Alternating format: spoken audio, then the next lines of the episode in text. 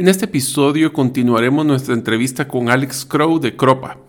En el episodio anterior hablamos de las reglas más importantes para definir dónde debo de colocar mi bodega. La conclusión era ubicación, ubicación, ubicación. También conocimos los principales términos críticos a conocer para la administración de la logística de inventarios. Ahora, en este episodio, hablaremos de los tipos de precios que debes de considerar al momento de importar cualquier producto, la administración de costos de inventarios, sistemas para controlar los productos y hasta recomendaciones de perfiles de colaboradores para mejorar la eficiencia de tus bodegas. No queremos tener dinero parado o peor aún, perdido. Así que esperemos que esta segunda parte sea de mucho valor.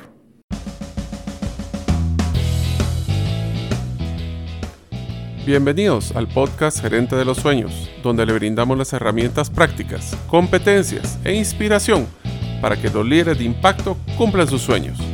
Soy su anfitrión, Mario López Alguero, y mi deseo es que vivas la vida con pasión, resiliencia y templanza. Bienvenidos.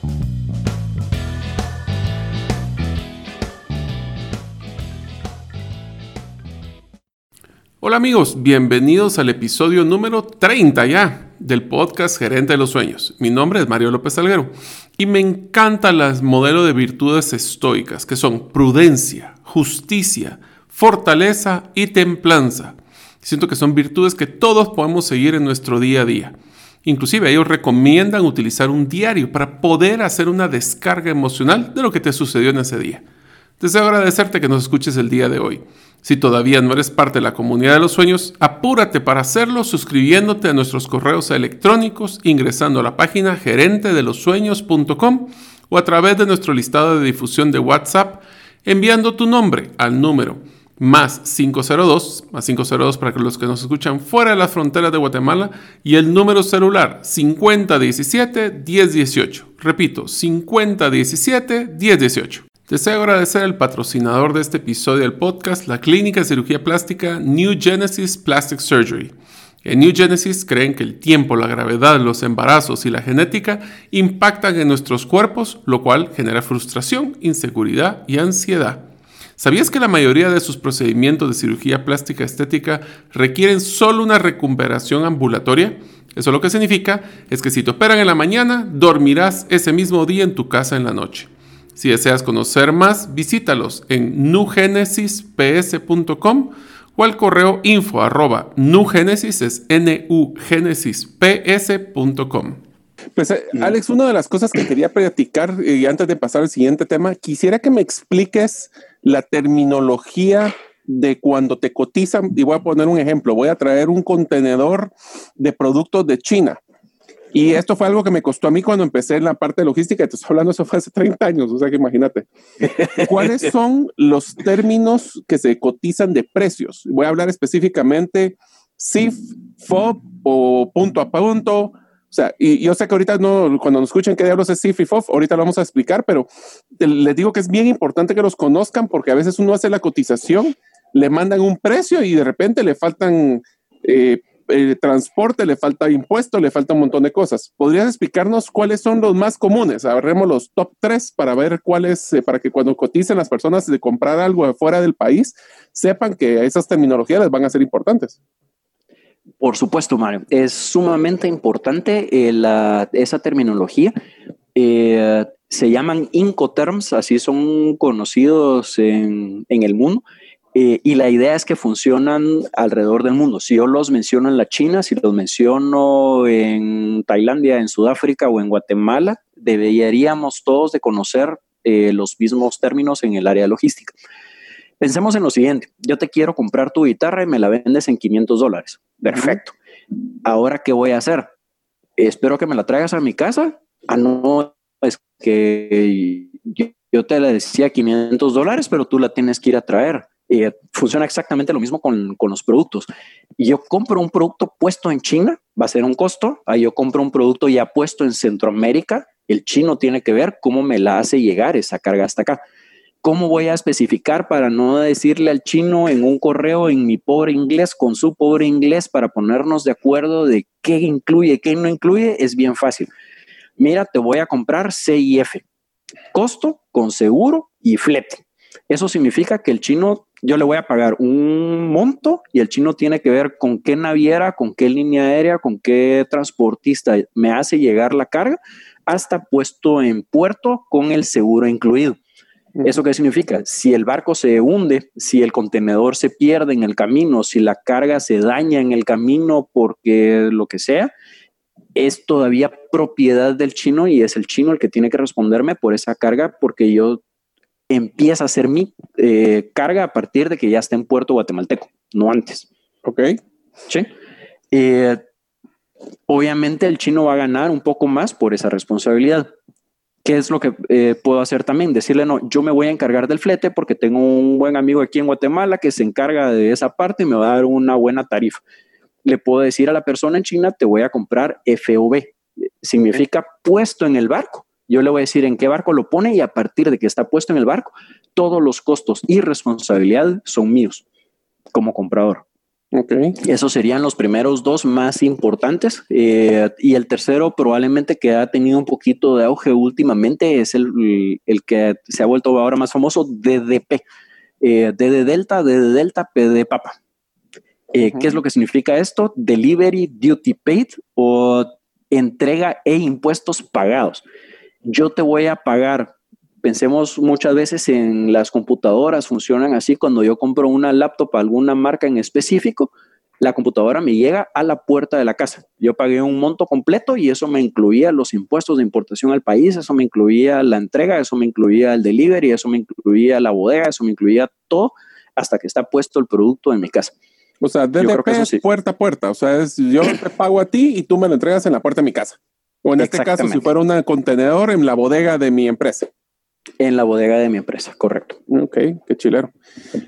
¿Y por qué no entramos al siguiente punto? ¿Cuál este el cómo se maneja el concepto de la facturación? Eh, ¿Cómo se maneja el tema de los costos?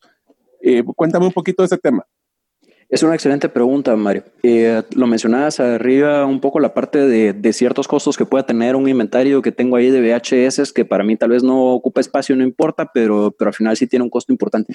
Yo siempre he pensado que la facturación eh, o los ingresos los consigo afuera con mis clientes. Tengo que salir a vender a la calle. Pero las utilidades no las consigo afuera, las, las utilidades las consigo adentro de mi empresa manejando bien mis costos. La facturación costo de, o el precio de venta prácticamente lo da el mercado, los costos los manejo yo. Entonces ahí es donde yo puedo hacer una diferencia para poder eh, generar utilidades para la empresa en la que estoy. Eh, costos para los inventarios, obviamente tienes los obvios, que van a ser el costo de venta, cuánto me costó eh, este producto en su momento y en cuánto lo estoy vendiendo y esa diferencia es la utilidad. Dos, cuánto es la planilla de gente que yo tengo en esa bodega y cuál es su pasivo laboral. Creo que eso es como lo más fácil calcular porque divides la cantidad de ventas en la que tienes entre la cantidad de planilla que tienes y ese es tu costo por, por venta. ¿Cuáles no son tan obvios o normalmente no los tomo en cuenta al momento de costear mi producto? Esto es lo que tienen que parar oreja ustedes, porque esos son los que usualmente cuando de repente nos salen de sorpresa, ¿verdad?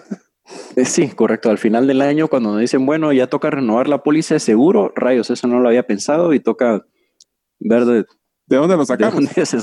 ¿De dónde, se sacan los fondos para pagarlo? Correcto. Eh, el seguro, por ejemplo, puede ser algo muy importante. El seguro para la bodega de incendio, el seguro de responsabilidad civil, el seguro de todos los que tenga de la bodega como infraestructura, adicional al seguro que yo pago por todo el producto que está dentro. Si alguien entra a esa bodega y se roba el producto, está asegurado. Eso tiene un costo. Esos VHS probablemente están adentro del inventario con algún valor que probablemente tiene algún costo, que probablemente estén pagando algún fee de seguro por eso y no se han dado cuenta. Alex, solo voy a hacer un paréntesis. Yo creo que ni aunque le pagaran a alguien que se lo llevara, se los quieren llevar, fíjate, pero bueno. sí, es un buen punto. Es un buen punto, Mario. Ok. Eh, el costo de oportunidad, nuevamente, ¿cuál es mi segunda mejor opción? Si tuviera todo ese inventario vendido, eh, ya no compro más y meto todo ese dinero a un banco, ¿cuánto eh, generaría ese banco? dos, el alquiler fijo de la bodega. ¿Cuánto solo antes de seguir en el del alquiler, te voy a hacer un comentario que yo aprendí cuando estaba en el tema de los carros y me, me quedó pero súper plasmado en mi cabeza cuando hablábamos del manejo de inventario, acuérdense que no es lo mismo manejar un inventario, por ejemplo, en el caso de un, un paquete de, de, plásticos, que tal vez es uno o dos dólares, manejar carros. Carros, pues obviamente cada uno son pues, decenas de miles de dólares. Pero una de las cosas que a mí me, me, me explicó, el, el, el, él era el vicepresidente de operaciones de la organización, me pareció impresionante que decía, el carro más caro que tenemos en la organización es aquel que no tengo para vender cuando un cliente lo quiere. Entonces, el costo de oportunidad que está mencionando Alex es, sí, hay que manejar un inventario. Y yo diría que esa es, esa es tal vez la regla tercera que estamos hablando, que es bien difícil, es, debo de balancear cuánto tengo en la bodega contra cuáles son las necesidades de los clientes, porque entre más separado esté la necesidad del cliente con el inventario, más difícil va a ser el manejo de inventarios porque va a tener que liquidarlo para poder tener el capital para comprar lo que el cliente si quiere. ¿Verdad? Totalmente de acuerdo. Totalmente de acuerdo. Que eso está entre los errores más comunes que he visto de manejo de inventarios, el no llevar ese, ese control de cuántas veces me piden algo que no tengo. Y otra cosa que tal vez sería, sería, sería una cuarta regla que también creo que valdría la pena mencionar, Alex, es el tema de tener cuidado con los descuentos de compra por volumen. Porque a veces eh, cuando nosotros hacemos, voy a ahorrarme un 20%, pero si me compras el equivalente a tres meses de inventario, eh, nos, cuando uno hace el número, y esos son números que usualmente no hacemos, por eso me gustó hablarlo de no tan obvios, y específicamente en el costo de oportunidades, cuando agarramos el porcentaje de ahorro y después veo cuánto me tocó, cuánto lo vendí a precio completo, cuánto lo tuve que liquidar y el costo del el seguro de tener esa bodega ocupada y el alquiler que están mencionando y otras que mencionarás después, se dan cuenta que a veces el descuento no justifica el volumen porque el volumen es también, y algo que no está ahí en el listado que yo lo incluiría, es el costo de capital. Si yo agarrara todo ese dinero que tengo en ese inventario que compré anticipadamente por ese 20% de descuento y lo metiera ese dinero, no el producto, al banco, ¿cuánto generaría de intereses? Entonces, hasta hay un costo del dinero parado que hay que tomar en cuenta a la hora de ver un inventario, ¿correcto? Definitivamente, definitivamente. Entonces, me hablaba de alquiler. ¿Qué otros gastos no tan obvios hay? Eh, el alquiler, muchas veces calculamos más o menos cuánto vamos a vender, alquilamos una bodega que, que vaya más o menos eh, acorde a nuestras necesidades que pensamos que vamos a tener, luego vendemos más y necesitamos una bodega más grande y no hay. O tenemos la mitad de la bodega vacía, pero igual estoy pagando el alquiler completo, no puedo negociar a que solo pagar la mitad porque solo ocupe la mitad. Entonces eso puede ser un costo bastante fuerte, no tan obvio. Sí.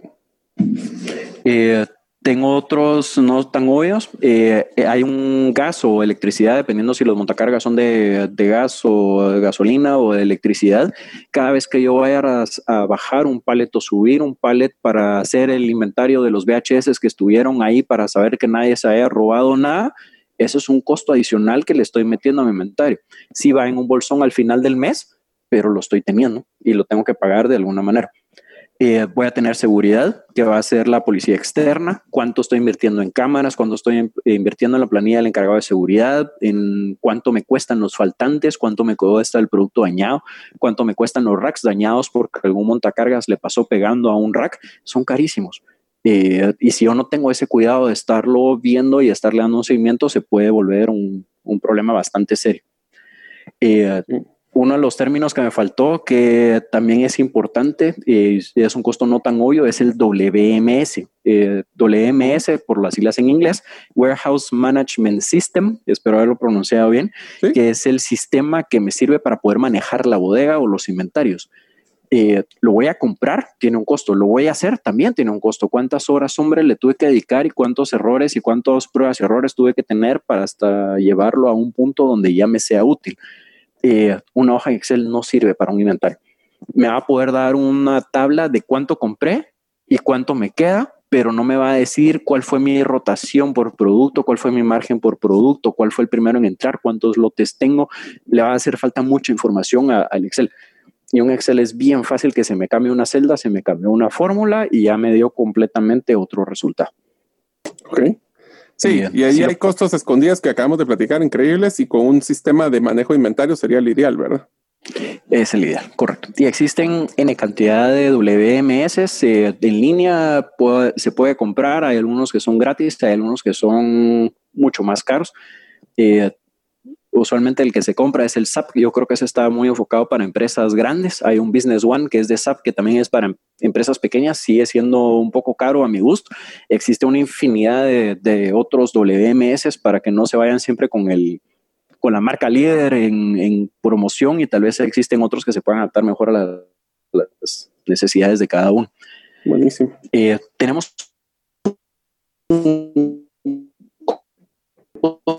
costo de flete también. Voy a inventarios y entonces voy a tener un menor costo de capital. Buenísimo. ¿Cuánto te va a costar cada flete? Antes traías un contenedor completo, ahora vas a tener que traer consolidados. ¿Será que sí es más económico el consolidado que el contenedor completo o vas a tener que traer a él? cuánto te va a subir el costo del flete por haber reducido el costo del capital. Entonces hay que tener mucho cuidado para poder sacar el balance correcto con esos costos. Voy a poner un paréntesis ahí, Alex, el, que sí es importante que los oyentes lo entiendan. Eh, Alex acaba de mencionar tres modalidades para, para poder importar o exportar producto, que era contenedor completo, consolidado o aéreo. Solo voy a, voy a ampliar un poquito en dos de ellos contenedor completo, pues ya lo es bastante obvio y llenas todo un contenedor y lo traes, pero es bien difícil porque obviamente es un volumen de, de inversión interesante. En el consolidado solo quisiera hacer una comentario, es que son varios clientes que se juntan para llenar un contenedor y el contenedor lo traen. Aquí hay que tener mucho cuidado porque hay ciertos riesgos de tiempos que se extienden debido a estar que no solo sos tú, como por ejemplo y a mí le digo porque acabo de pasar por eso ahorita importando unos productos, era eh, de repente uno de los clientes no traía, no traía la papelería completa, eso lo atrasa. Eh, en el caso extremo, y te voy a contar la historia, Alex, fue impresionante. Una de, las, de los clientes traía una maquinaria de, de algo y el proveedor, por quedar bien, le mandó un par de muestras gratis, pero no las declaró.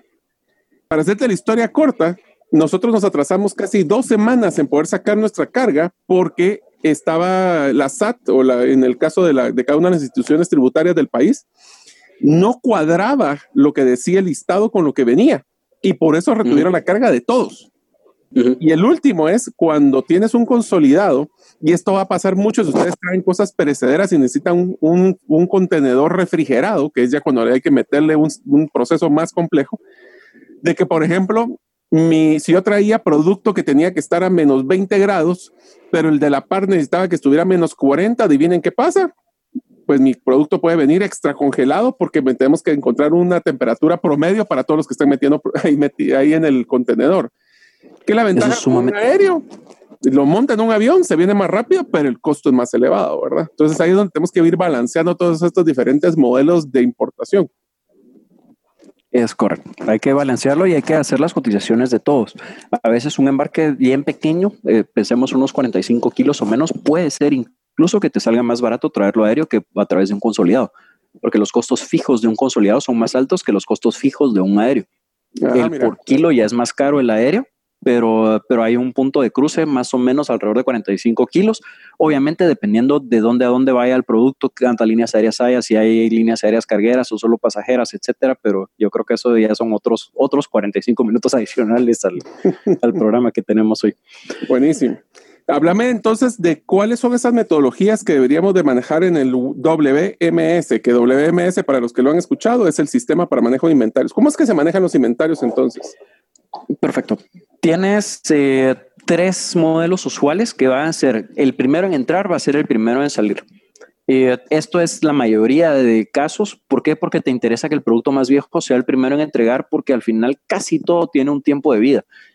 Me vas a decir, mira, las llantas no importa, sí, las llantas sí importa. Creo que si pasa una cierta cantidad de tiempo en una bodega, después ya no tienen la misma durabilidad que si las puedes vender desde el principio. Eh, de la resistencia al caucho, correcto. Eh, pensemos probablemente en un tornillo, tal vez no te importa tanto, pero, pero igualmente usualmente es lo mejor que el primero que entre es el primero que sale. Existe otra modalidad también que es el último en entrar, es el primero en salir. ¿Por qué lo voy a manejar de esa forma? Porque contablemente usualmente el último en entrar es el más caro y eso me va a ayudar en mis impuestos sobre la renta porque mi margen contable es menor eh, para poder pagar un poco menos de impuestos y eso me va a ayudar en el flujo de caja. Tiene que ser producto no perecedero, pensemos probablemente en tornillos, en tubos de acero, en tubos de plástico, que tal vez no importa tanto si tiene un año, tiene dos años el producto que te estoy vendiendo hoy. Eh, y hay uno que es muy importante que se da mucho en, eh, en, productos farmacéuticos, en alimenticios, etcétera, que es el primero en expirar, va a ser el primero en salir. No me importa cuándo entró a la bodega, me importa cuándo se vence ese lote y el primero que se vaya a vencer es el primero que tengo que vender y dárselo a mi, a mi cliente. Mm, qué bien. Eh, el, el manejo de este primero en expirar, primero en salir es, eh, es uno de los más complejos porque tienes que llevar todo el tracking de cuándo se vence cada lote y dónde está físicamente ubicado cada lote y asegurarse que el bodeguero vaya a recoger esa una caja que tú le dijiste y no la que le quedó más cerca para poder entregar. A ver, en son de broma, ese, ese, es donde no debería aplicar. Ah, mira lo que encontré, ¿verdad? Sino que todo debería estar súper controlado. Sí, cabal, cabal. Fíjese que. sí, ahí ya lo mataron a todo el mundo.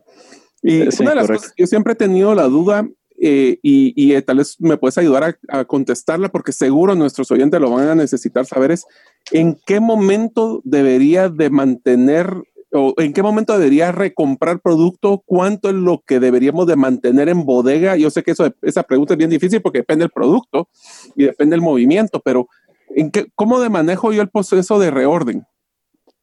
Eh, es, una, es un muy buen punto, Mario. Eh, los puntos de reorden se debería de manejar por cada tipo de producto que yo maneje y no debería tener una regla general para todo. Mm. Eh, pensemos en que tengo tres productos que vendo, el A, el B y el C. Eh, tengo que tener alguien que esté analizando todo el tiempo cuánto producto estoy vendiendo de A, cuánto producto estoy vendiendo de B y cuánto producto estoy vendiendo de C. He visto una buena cantidad de empresas en Guatemala que están acostumbrados a que las ventas son bastante estables y entonces todos los meses compran 100 productos A, 100 B y 50 C. Y después resulta que la ya se dejó de vender hace 30 años VHS, pensemos otra vez, y lo seguimos comprando porque yo todos los meses compro porque eso es lo que me han dicho a mí que es lo que tengo que comprar. y se va llenando nuestra bodega de un montón de inventario que al final no necesitamos. Y después resulta que tal vez del CESI podíamos vender ya 100 unidades al mes y las 50 que me están entrando las vendo el mismo día pero si no hay alguien que esté analizando esos patrones de compra, se puede, podemos perder muchas ventas, que es un costo altísimo, como lo mencionabas antes, Mar, y podemos quedarnos con un montón de inventario que al final no nos va a servir de nada porque ya no se va a vender en un mercado local y después tengo que llegar a un punto de una liquidación y procesos administrativos y etcétera. En unos momentos continuaremos con la segunda parte del episodio del podcast Gerente de los Sueños. Ya tenemos fecha para nuestro primer taller práctico digital de gerente de los sueños, con el tema de cómo construir un exitoso embudo de ventas digital. Y lo voy a adicionar para aquellos que no somos profesionales eh, y estamos involucrados en temas digitales. Así logramos sobrevivir y prosperar en un mundo digitalizado. Les cuento que nos han solicitado varios participantes un cambio de fecha, así que el taller va a ser el día jueves 24 de septiembre de 4 a 6 pm. Esto pues vamos a lograr diseñar este embudo de ventas basado en productos que poseemos y no necesariamente los que quisiéramos tener. Eso lo estamos hablando hoy en el episodio de logística, así que vamos a poder hacer un embudo con lo que tenemos como poder venderlo. Para recibir de primero la información, solo debe ser parte del listado de distribución de correos electrónicos de la comunidad de los sueños en la página gerentelosueños.com o a través de nuestro listado de difusión de WhatsApp enviando tu nombre al más 502 5017 1018. Ahora continuamos con el episodio. ¿Sabes cómo aprendí yo a manejar de ese tema de inventarios? Hay un juego que se llama el juego de la cerveza eh, que no es para que no es, de tomarse la cerveza, sino que es un, es un escenario que manejan de cómo una tienda, un subdistribuidor y la fábrica maneja inventarios cuando hay un pico de demanda o una caída de demanda. Eh, si ustedes quieren saber más, los invito a que busquen ese, se llama el juego de la cerveza y ahí voy a acordarme de cómo era la metodología, pero es como cómo manejar soluciones complejas cuando no, porque no es fácil eh, solo decir, como decías, voy a pedir siempre lo mismo, sino que hay que estar viendo la demanda. Pero aquí empieza lo complejo y voy a ponerte un ejemplo ahorita con lo que acabamos de pasar del coronavirus. O sea, llega un punto donde estabas comprando lo regular, se cae la venta, después vas a tener que liquidarla, te, te baja tu flujo, pero ahorita vamos a empezar un incremento de la demanda que probablemente muchas personas se van a quedar sin inventario porque no pidieron en el momento. Entonces, es bien difícil porque al final nadie tiene una bola de cristal y lo que tienes que hacer es dar tu mejor supuesto y, apostarle algo, ¿no? Es correcto, Mario. Es complejo. es bien complejo, correcto. el poder tener esa teoría de, colas, perdón. Esa es la terminología que tienen que buscar, todo el concepto de teoría de colas. Entonces hablemos de, del qué es el manejo este de inventario físico por producto. Eh, el inventario físico por producto, Mario, lo que tenemos que hacer es lo siguiente. Mi sistema me va a decir que tengo una cierta cantidad de unidades de un cierto tipo de producto dentro de mi bodega. ¿Se lo voy a creer al 100%? Debería de. la palabra importante es debería, pero no es necesario. Siempre hay que comprobarlo todo. ¿Qué es lo que tengo que hacer? Tengo que hacer todos los meses o cada cierto tiempo un inventario por producto. Eh, es decir, si manejo cinco diferentes tipos de productos o si manejo mil diferentes tipos de productos, tengo que escoger un porcentaje. Voy a decir, voy a revisar todo el producto A y voy a revisar todo el producto B a ver si me cuadra contra mi inventario. El siguiente mes voy a revisar todo mi producto C y mi producto D. El siguiente mes todo mi producto E y el F para, para siempre tener eh, una revisión de cada tipo de producto y revisar toda la bodega de cuánto producto de ese eh, tipo tengo adentro y que cuadre contra mi inventario que tengo según el WMS. Eh, es bastante usual que haya a veces un producto de más porque le despaché a un cliente un poco de menos, entonces obviamente me sobró y es muy usual, más todavía, que eventualmente tenga producto de menos porque alguien le despaché de más y ningún cliente va a levantar la mano y decir, disculpe, yo solo le pedí tres y le pagué tres, pero me mandó cuatro, aquí va uno de regreso.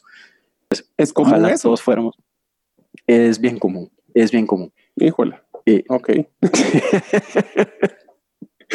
Eh, es bien común, normalmente se debería hacer un equipo de gente que se dedique a hacer el pick and pack para poder ponerlo en rampa y un, segundo equipo de gente o una segunda persona para que verifique que el pedido esté completo y que no falten y que no sobren piezas. A ver, eh, entonces hablemos de unas reglas interesantes y quiero escuchar tu recomendación, Alex. Yo tengo, imaginemos una bodega donde tengo eh, agarremos un ejemplo de una zapatería, donde tengo dos mil cajas de 20 diferentes estilos.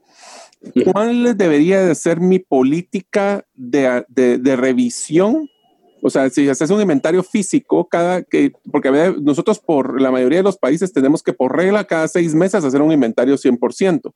Pero mensualmente, ¿cuánto debería más o menos tu recomendación de hacer el inventario físico para poder tener una confiabilidad de lo que tengo en bodega en el sistema contra lo que de veras tengo físicamente? Yo lo, que recomendaría en el caso de que tuvieras 20 tipos de productos diferentes, eh, está bastante fácil la matemática ahí, dos productos cada mes y al final del año ya hiciste tu inventario completo. O sea, un 10% como para poder hacer cada 10 meses un inventario al 100%. Exactamente, ese sería el, número en blanco y negro, Mario. Y de todas maneras, sí hacer un inventario que se llama wall to wall, de pared a pared, significa el 100%, una vez al año, por lo menos. Lo recomendable, obviamente, sí sería poder hacerlo dos veces al año. ¿Qué es lo que queremos con esto?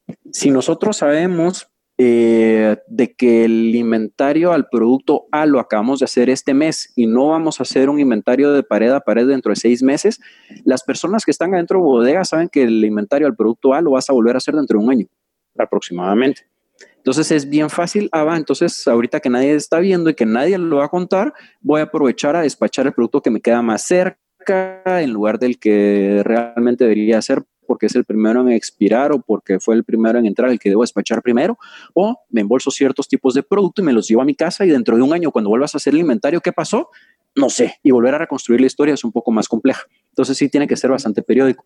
El inventario de pared a pared debiera ser por lo menos una vez al año. Lo recomendable sería hacerlo dos veces al año para estar seguro de que todo el inventario está cuadrado y que no tengamos faltantes adicionales a los inventarios periódicos que estamos haciendo por producto. Ok, y entonces, a ver, te voy a decir alguna estrategia que aprendí yo cuando se hacía los inventarios de productos ahí en esto de los vehículos. Ellos tenían una política, agarremos el 10% de los productos y el 100%, pero eh, la persona de logística tenía una regla de agarrar, voy a decir, un 1% de productos aleatorios. Entonces ahí rompes esa costumbre de que, el ejemplo que pusiste fue perfecto, donde al de bodega sabe que hasta dentro de un año vamos a volver a ver, pero qué casualidad de que ese tocó el mes siguiente o en los dos meses. Entonces le da cierta O sea, es bueno tener una regla, pero tener la aleatoriedad para que no se puedan planificar hasta las extracciones de producto, ¿verdad? Es, un buen, es una buena forma, Mario. Creo que usualmente ese tipo de problemas se da uno cuando la persona tiene la necesidad y tiene que estar sumado a que tenga la oportunidad. Si esas dos cosas juntas se dan, es donde usualmente vas a tener un problema. Lo que necesitamos es quitarle la oportunidad. La necesidad obviamente no está en tus manos. Ok, excelente punto. Y contame un poquito entonces, hablando de personal y hablamos de, podemos hablar de los tipos de racks para que me des eso y hablamos un poquito de cómo poder sacarle la oportunidad o aprendizaje de cómo reclutar personas correctas para manejar tu inventario. Perfecto, muchas gracias Mario. Normalmente adentro de una bodega pensamos en que tengo que reducir mis costos. Eso es usualmente a lo que nos tenemos que enfocar porque ahí es donde está la utilidad. Pero muchas veces calculamos mal esos costos y decimos la forma de ahorrarme costos es voy a contratar a una cierta cantidad de personas que necesito para bodega, todos con salario mínimo, todos con una escolaridad sumamente baja o sin escolaridad, porque lo que necesito es alguien que pueda bajar una caja y entregar una caja y para eso no necesita saber leer y escribir. Creo que esto es un error bastante grave porque después vamos a esperar a que la persona le pueda presentar un flujo de operación en una pared y explicarle que la persona me lo entienda. O le tengo que poder explicar por qué un KPI o por qué un lead time o cuáles son las fechas de expiración y cuál fue mi costo de capital porque él cometió un error y entregó esta caja en lugar de aquella y vamos a esperar que no lo entienda. Si no sabe leer y escribir va a ser muy complejo. Entonces, eh, creo que sí es necesario contratar personal que esté con un nivel de escolaridad alto, aunque eh, cada persona me salga un poco más caro, pero la cantidad de errores que voy a tener van a ser mucho menos y el proceso va a ser mucho más eficiente. Ok. ¿Y qué otros errores has encontrado que, pueden afectar este manejo ah, de los inventarios y de las bodegas? Eh, uno, la escolaridad de la gente, que siempre es eh, lo que se busca alguien de escolaridad muy baja, como lo estábamos comentando. Dos, que he visto muchos ascensos adentro de la bodega que se da porque alguien era un excelente eh, piloto de montacargas y entonces lo voy a volver jefe de los pilotos de montacargas. Era un buen piloto de montacargas, no necesariamente es un buen jefe. Entonces, voy a tener después un mal jefe y voy a tener un buen piloto menos. Eso puede ser también bastante caro. Eh, voy a comprar un WMS carísimo porque es el mejor que hay en el mercado para poder tener toda la información que necesito.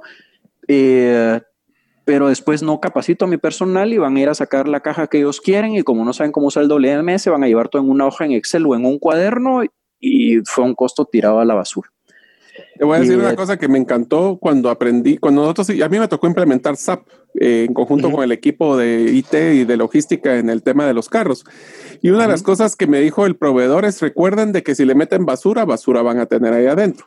Entonces, no solo, es el, no solo es el sistema, no es el software, sino que es el sistema que implementamos para que el software sea interesante. Y voy a dar un, complemento al comentario que tú hiciste.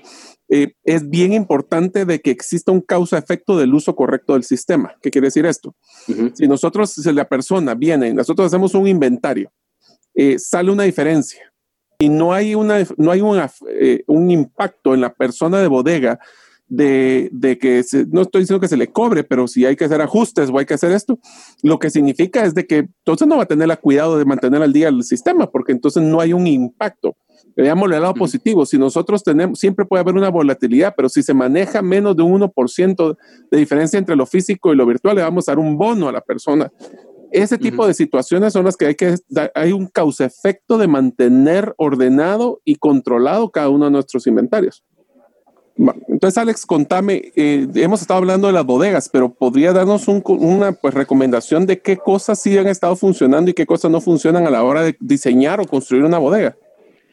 Con mucho gusto. Eh, normalmente lo primero que tenemos que pensar al momento de construir una bodega o alquilar una bodega por una renta fija es qué tipo de transporte va a ser el que va a llegar a cargar o descargar en mi bodega. Van a ser contenedores, necesito cierto, una cierta altura de rampas. Van a ser paneles, es otra altura de rampas. Si yo alquilo una que está hecha especialmente para contenedores y mi carga principalmente se mueve en paneles y pickups, después voy a tener una diferencia de alturas que no voy a poder cargar o descargar tan fácilmente el transporte y eso me va a llevar a tiempos más largos y una complicación bastante fuerte en la parte de las rampas. Eh, entonces, la rampa o el muelle donde se pega el transporte no tiene techo o tiene un techo muy corto. Si vas a vivir en una ciudad como Lima, donde casi nunca llueve, no afecta tanto. Si vas a vivir en una ciudad de Guatemala, por ejemplo, donde tenemos lluvia casi seis meses al año y tu carga no se puede mojar, esto puede ser algo muy delicado. En el momento que la fuiste a ver era verano, no te diste cuenta, alquilaste la bodega y seis meses tuviste problemas para poder hacer despachos o para poder recibir productos. Eh, podemos tener una bodega muy alta, pero un rack pequeño, o una bodega muy alta que estamos pagando ese costo de esa altura, pero toda nuestra carga va a piso porque es sobrepesada o sobredimensionada, estoy desperdiciando altura. Eh, tengo los tipos de racks que tengo que pensar si van a ser dobles, si van a ser sencillos, si van a funcionar como tubos para que pueda meter de un lado y sacar del otro, o si va a ser de uno a uno. Eh, tengo el layout de la bodega, si la voy a hacer en forma de U's, si la voy a hacer en forma de IES, como platicábamos al principio, si voy a tener una puerta de cada lado, si voy a tener todas las rampas del mismo lado para poder ingresar y despachar por las mismas eh, rampas. Eh, si voy a tener una bodega para una rotación muy alta, voy a tener buenos racks, voy a tener un buen equipo, pero solo una puerta de entrada y salida o una rampa para entrada y salida, se me va a volver un cuello de botella este, este punto. Entonces necesito una cantidad de rampas que vaya de acorde a la rotación de inventarios que vaya a tener adentro de la bodega. Eh, voy a tener una bodega bien alta con buenos racks, pero mal piso. Es muy probable que te pase lo que hablábamos hace poco del video de la persona que pasa topando un rack y que se vuelve un sistema dominó porque el piso no aguantó el tornillo o los soportes de los racks para poder mantenerlos en su, en su lugar. Eh, tengo que pensar en la posibilidad de expansión a crecer el negocio. Voy a vender eh, una cierta cantidad de producto, perfecto, para eso necesito una bodega de 2.000 metros cuadrados, excelente. Lo que todos soñamos es que al año logremos llegar a nuestro presupuesto y después voy a necesitar otra bodega, ajá, y no tengo una al lado, sino que tengo que ir a alquilar a otra que está a pocos metros. Sí, perfecto, a pocos metros de distancia, tal vez a dos calles de distancia, voy a tener que tener otra vez un jefe, de un supervisor, voy a tener que tener otro equipo de personal, otros montacargas, etcétera, que son costos adicionales a que si la pudiera tener una al lado de la otra y poder compartir al personal o, ciertos costos fijos. Eh, la bodega va a ser diferente dependiendo del tipo de productos que manejemos. Eh, obviamente, si tenemos un producto inflamable, por ejemplo, tenemos que pensar en tener paredes que son cortafuegos, que son paredes internas adentro de la bodega que salen arriba del techo para que el fuego no pueda pasar de un área de la bodega a la otra. Con portones cortafuegos también para que no pueda pasar el fuego de, un área a otra por, a través del, portón o, o, por uno de los lados de las ranuras que quedan a los lados. Y evitar situaciones como las que tristemente acaba de pasar en Beirut ahorita, ¿verdad? Ah, sí, sí, eso sí fue un problema cabal de manejo de, manejo de, explosivos y de productos pues, que son inflamables, ¿verdad? Es correcto. Tienes una bodega a un lado con pirotécnicos y la otra al otro lado con productos explosivos. Mezcla perfecta para una tragedia como la que acabamos de ver, ¿verdad? Sí, totalmente. Tenemos que tener ciertas licencias, por ejemplo, si son fármacos, dependiendo la eh, la legislación de cada país, puede ser que sea necesaria una licencia para poder mantener fármacos eh, o productos medicinales adentro de una bodega o la distribución de, los mismos. Tenemos que tener un plan de contingencia para todos los productos corrosivos, inflamables, tóxicos, explosivos, etc. Todo el personal tiene que estar enterado si estoy manejando un producto que sea corrosivo, por ejemplo, uno que sea tóxico dentro de la bodega, qué pasa en caso de que uno de esos tenga una fuga estoy empezando a ver una caja húmeda, ¿qué es lo que tengo que hacer? Ah, no, ese es problema del de seguridad. Pues es mi vida la que está ahí, soy yo el que tengo que estar enterado qué es lo que tengo que hacer para, para poder sí, Aquí no se vale el que es responsabilidad de alguien más, ¿va? Sí, cabal. ¿Qué vas a hacer? Le vas a mandar una carta a tu familia después, disculpa, como aquel no cumplió con su trabajo, yo tengo que quedarme en el hospital un año. Pues, sí, cabal. Creo que no es lo, lo que todos quisiéramos para nosotros, ¿verdad? Eh, si voy a tener una bodega centralizada, creo que es lo mejor a tener una bodega a pocos kilómetros de la otra. Otra vez es una estructura enorme la que tengo que tener para cada una y los costos fijos se pueden incrementar un montón. Tengo que tener KPIs que vayan en la misma línea. Pensemos en que si somos un técnico de fútbol y vamos a tener un equipo de fútbol a nuestro cargo, le vamos a poner dos KPIs a nuestro equipo. A los delanteros, cuántos goles meten y a los defensas, cuántas eh, veces logran eh, detener al equipo contrario que no pasen la bola. Correcto. Pareciera que es la fórmula correcta para poder ganar el partido, ¿cierto? No necesariamente. Al delantero no le va a importar si se pierde una bola y te meten gol, porque para él eso lo que significa es se corta el partido, me regresan la bola a la media cancha y ya la voy a tener yo bajo control y de ahí en adelante yo puedo ir a cumplir con mi KPI, que es cuántos goles meto. Entonces no me importa cuántos goles me meten a mí. Al defensa no le va a importar cuántos goles meten los delanteros, sino que solo me va a importar que no pasen la pelota de este lado. Entonces me puedo quedar jugando con la pelota todo el partido, no me importa si voy perdiendo 3 a 0, pero que ya no me metan el cuarto gol. Eh, mm. entonces hay que tener mucho que ser cuidado. KPIs integrales, entonces. Tienen que ser KPIs integrales, exactamente. Y tener mucho cuidado en no darles metas que parecieran ir en la misma dirección y que al final estamos dando direcciones diferentes a diferentes áreas del equipo. Por ejemplo, si yo tengo una persona encargada de que no hayan rupturas en los KPIs y se entera que hay un nuevo canal de ventas que es buenísimo, él no lo va a tomar. ¿Por qué? Porque le va a romper su inventario porque las ventas se van a incrementar. Entonces tengo que tener mucho complejo manejar inventarios, nuevos productos, nuevos nuevos eh, controles, etcétera. Ah, qué interesante. Exactamente. Entonces eso también hay que tener mucho cuidado con no ponerle ese tipo de KPIs que sean demasiado drásticos o complicados para alguien que pueda tomar una decisión que vaya a su favor, pero en contra de, de la empresa y al final su KPI estuvo muy bien y todo lo aplaudimos al final de año y no sabemos todas las decisiones que nos afectaron al final como empresa que él pudo haber tomado. Em, y eso sería lo que pensaría para poder construir una bodega y para poder tener un personal alineado eh, a, los KPIs y al final lo que queremos en cada empresa es tener utilidades para poder llegar a, este punto. creo, que, lo resumimos muy bien, Alex, con el concepto de que hablamos de el, inventario es dinero parado. Entonces, entre mayor podamos tener inventarios es mucho mejor. Tenemos que hacerlo controlado, tenemos que hacerlo con personas que puedan llevar no solo el mínimo de mover cajas, sino que realmente tener un perfil de que pueda pues, velar porque se maneje una mejor eh, o de una forma más eficiente los inventarios. Tener un diseño de bodega que sea de acorde a lo que es nuestra necesidad. Definir cómo vamos a manejar esa bodega, si va a ser primero en entrar, primero en salir o cada una de las variables que vimos y también tuvimos una clase magistral de cómo poder importar productos. Así que yo nos, Alex, te agradezco muchísimo el tiempo, ya se nos acabó el tiempo para este segundo episodio. Así que te quisiera agradecer por todo el conocimiento y el tiempo que le dedicaste para preparar este contenido para nuestros oyentes y pues darte unos minutos para que puedas despedirte. Ok, muchas gracias, Mario. Eh, quisiera despedirme con una historia eh, que es porque creo yo que Europa creció tanto económicamente hablando a diferencia de África.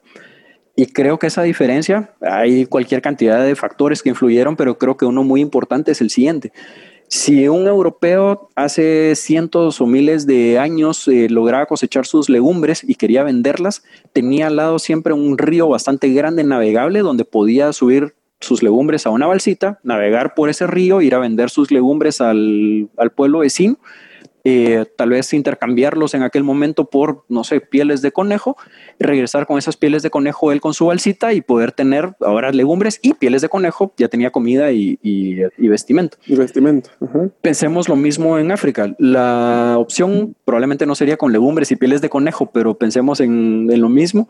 Hubiera sido subirlos todos a, a varios camellos y tener varias personas que llevaran esos varios camellos que tenían un costo de transacción entre una cosa y la otra para poder llegar al pueblo vecino. En ese transcurso se perdió mucha legumbre en darle comer a los camellos, en darle comer a las personas hasta poder llegar ahí. Entonces tenían menos legumbres para poder intercambiar por pieles de conejo del otro lado. Entonces me iban a dar menos pieles de conejo que también se iban a echar a perder en el camino de regreso hacia el, hacia el pueblo originalmente.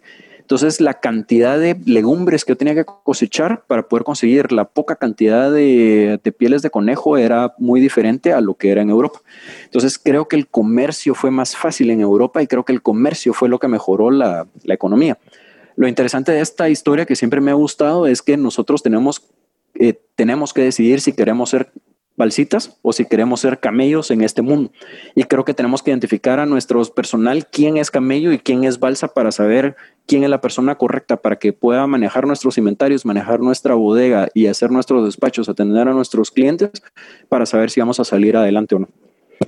Excelente, Alex. Pues Alex Crow, muchísimas gracias. Eh, Alex, un último favor es si las personas quisieran contactar a tu empresa como para poder manejar, porque también una de las cosas que no hemos platicado es el tema de que también hacen todo el apoyo de transporte interno dentro de, los diferentes países, hasta, hasta eh, eh, cambios de casa también lo pueden hacer. ¿Cómo lo podrían contactar para poder pedirte apoyo? Y si es de alguno de los países fuera de Guatemala, también que puedan llamarlos para pedir asesoría en cómo poder mejorar su línea de transporte. Muchas gracias, Mario. Afuera de Guatemala, eh, somos una empresa internacional que se llama DSB, D de Delta, S de Sierra, B de Víctor. Es una empresa danesa que nosotros representamos luego en Guatemala. Nos encargamos de la parte del transporte internacional para prácticamente todos los tipos de productos. En Guatemala somos Cropa SA. Nuestro teléfono en Guatemala es 502, el área de Guatemala, 2474 9000. Y nuestro correo es info.cropa.com.gt. Excelente, Alex. Pues, pues muchas gracias por la, por la maestría. Y pues recordarle a todos que si quieren tener la infografía, tienen que ser eh, parte de los listados de distribución. Lo pueden hacer a través de correo electrónico en la página gerente de los sueños.com. O si quieren hacerlo a través de WhatsApp, lo pueden hacer mandando su nombre al teléfono más 502, como menciona Alex, del Código Guatemala y el celular 5017 1018. Gracias por escuchar el episodio de hoy de Gerente de los Sueños. Recuerda que para lograr cumplir tus sueños solo debes de ponerle fecha y tomar acción.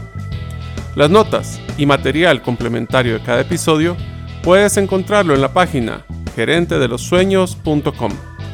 La música que han escuchado es Feeling Good de Kevin MacLeod y pueden encontrarla en incompetech.com. Hasta la próxima y que sigamos haciendo nuestros sueños una realidad.